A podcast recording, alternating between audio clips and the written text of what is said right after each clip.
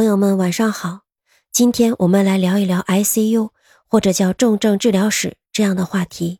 您可能听说过 ICU 或者是重症治疗室这样的词语，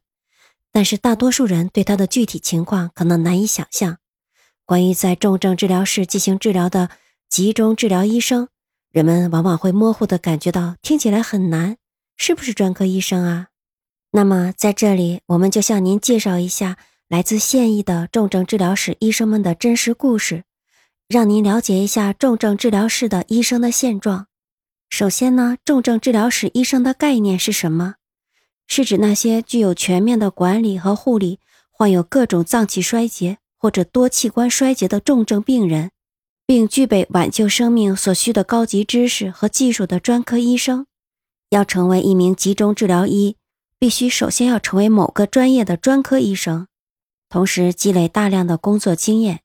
具体来说，就是获得专科医生的资格之后，需要在集中治疗医学会认证的机构工作至少一年，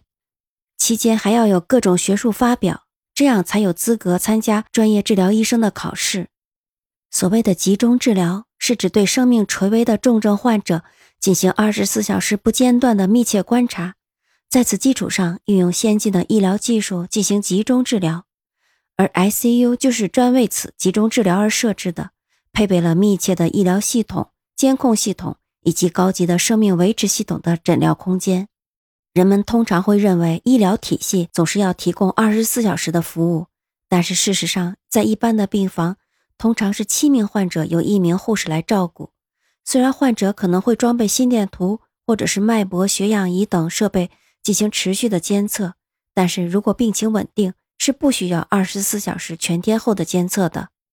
相比之下，在 ICU 中，每两名患者就要配备一名护士。